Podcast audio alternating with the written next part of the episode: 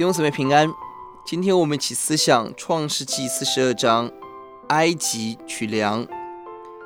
这一章我们看到雅各在饥荒当中，吩咐他的儿子们到埃及取粮，而这时候约瑟成为埃及的宰相，何等的奇妙！二十年前，约瑟梦见他的十个哥哥在他面前下拜，在四十二章第九节。约瑟想起那两个梦。二十年前，十个哥哥让约瑟下坑，而且出卖约瑟。如今约瑟让十个哥哥下监狱。二十年前，让约瑟一无所有被卖到埃及的哥哥，如今约瑟却让哥哥们丰丰富富回家。他们回家的时候，发现银子仍然在口袋中。过去不听。弟弟哀求的哥哥，如今体会下监的痛苦，懊悔不已。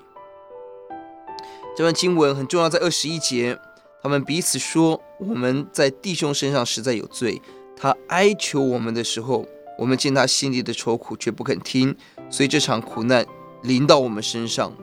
神的大手做奇妙的工作，成就二十年前的预言，但人要在其中付自己当付的代价。”当哥哥们遇到苦难的时候，他们想到是二十年前约瑟的哀声在耳边响起，仍然想到自己的罪。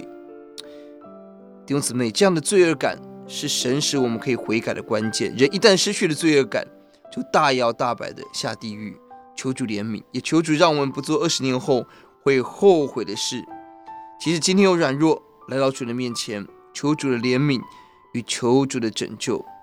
约瑟这样严厉的待哥哥，二十四节，它里头有很深的爱。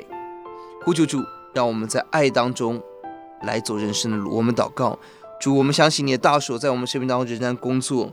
不管我们今天看的如何，我们把生命交给你，跟随耶稣走奇妙得胜的路。听我们的祷告，奉耶稣的名，阿门。